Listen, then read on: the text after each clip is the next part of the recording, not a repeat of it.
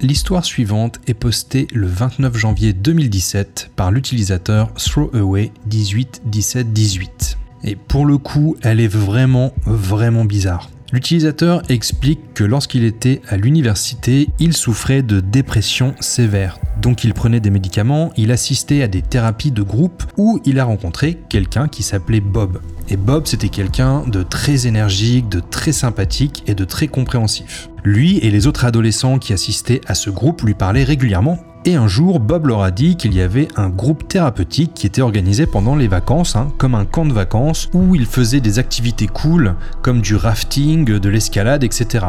Il explique en plus que c'est complètement gratuit puisque c'est l'université qui va payer pour eux.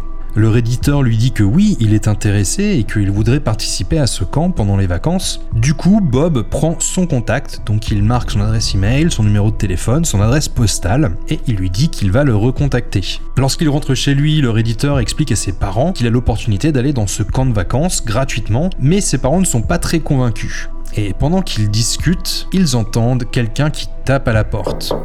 Son père va ouvrir et il découvre que c'est Bob. Du coup, ils se mettent à parler et Bob explique à ses parents que ce camp est très positif pour la santé mentale bah, du réditeur et au final, il les convainc de le laisser s'inscrire.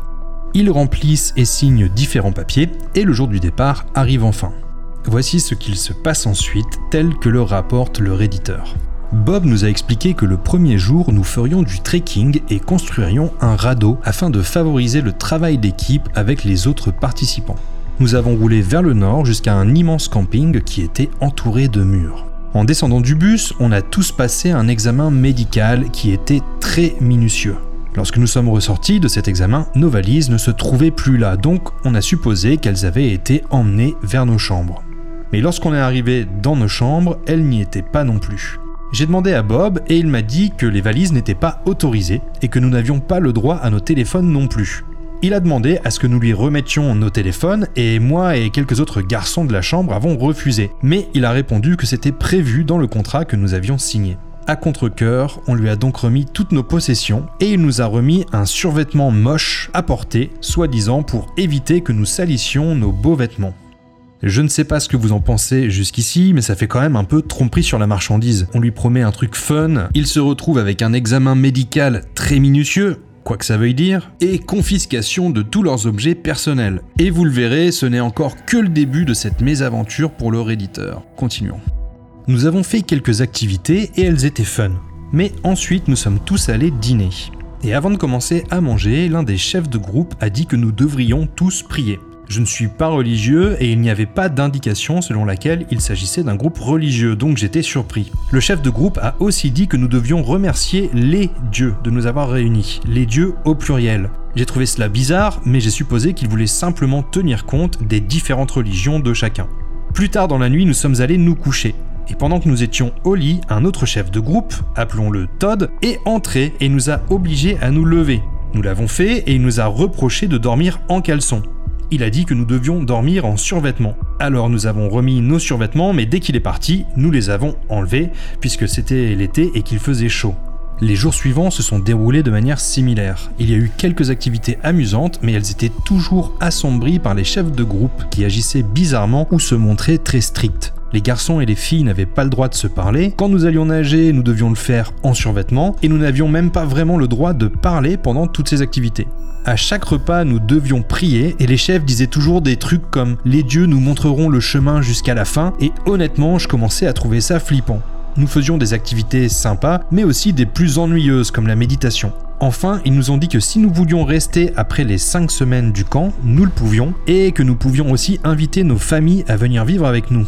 Un soir, j'ai demandé à Bob si je pouvais appeler chez moi, juste pour euh, parler à ma famille et leur dire que bah, j'étais bien arrivé et que j'allais bien. J'ai essayé d'argumenter, mais il était bien décidé à ne pas me laisser contacter ma famille avant la fin des 5 semaines. Ce soir-là, on faisait un feu de camp intégré à une séance de thérapie de groupe. J'ai demandé à utiliser les toilettes du bâtiment principal pour m'éclipser.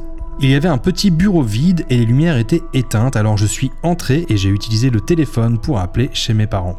J'ai raconté à ma mère ce qui se passait et elle a dit qu'il venait me chercher immédiatement. Au fond du bureau, il y avait une autre pièce remplie de valises et une boîte en plastique remplie de nos téléphones. J'ai mis du temps à trouver le mien, mais je l'ai enfin trouvé et je l'ai pris, puis j'ai essayé de chercher ma valise. Pendant que je cherchais, Todd est entré dans le bureau et m'a attrapé. Il m'a pratiquement traîné dehors et m'a fait asseoir dans le couloir en me criant dessus pour avoir désobéi aux règles. Il a dit que j'essayais d'atteindre mes vêtements et que c'était un péché de vanité ou quelque chose comme ça. Il m'a ramené dans le groupe et l'a dit aux autres chefs devant tout le monde. Les autres chefs se sont mis en colère et nous ont fait un rappel des règles. Puis nous avons tous été envoyés au lit sans dîner. Dans mon lit, j'étais sur mon téléphone, j'envoyais des SMS à mon père qui disait qu'ils arrivaient bientôt. Je m'assurais aussi que les autres garçons ne puissent pas voir mon téléphone. Finalement, mon père m'a envoyé un texto disant quelque chose comme Nous sommes dehors, viens maintenant. Alors j'ai sauté du lit et j'ai couru aussi vite que possible en passant devant les chefs de groupe qui ont essayé de m'empêcher de sortir du bâtiment. J'ai descendu le chemin de terre jusqu'à la voiture de ma mère qui était au bord du camping. Les chefs me poursuivaient, mon père est sorti de la voiture et m'a enfermé à l'intérieur avec ma mère. Les chefs de groupe lui disaient que je n'avais pas le droit de partir, que mes parents avaient signé un contrat disant que je ne pouvais pas quitter le camp avant la fin des 5 semaines. Mon père a refusé et ils ont quand même essayé d'ouvrir les portières pour me faire sortir. Finalement, mon père a réussi à remonter dans la voiture et on a verrouillé les portières avant de prendre la route de la maison.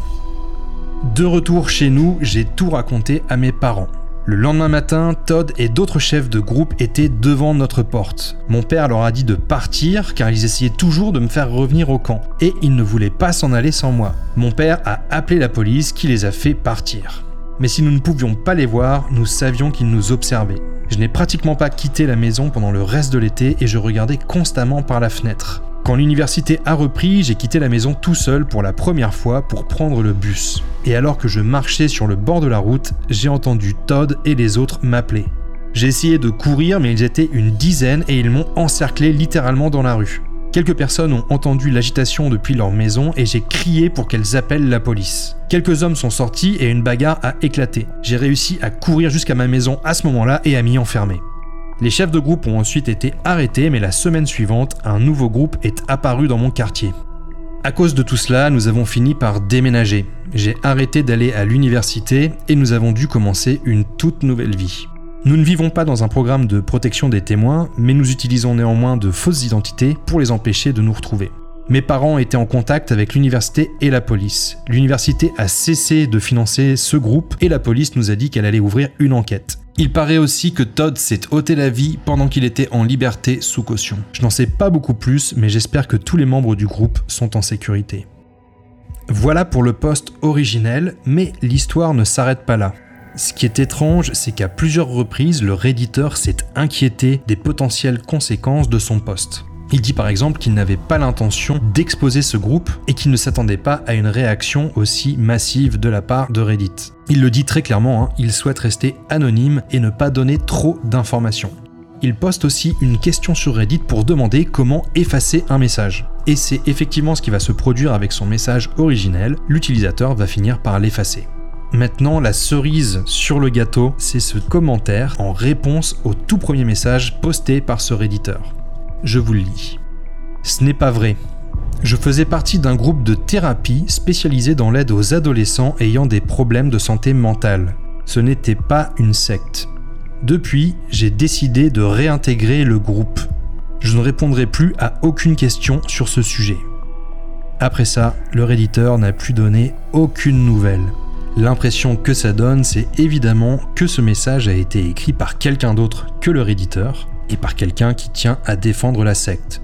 Donc on peut s'imaginer que la secte a retrouvé le réditeur en question, a réussi à prendre le contrôle de son compte Reddit et a posté ce dernier message en son nom.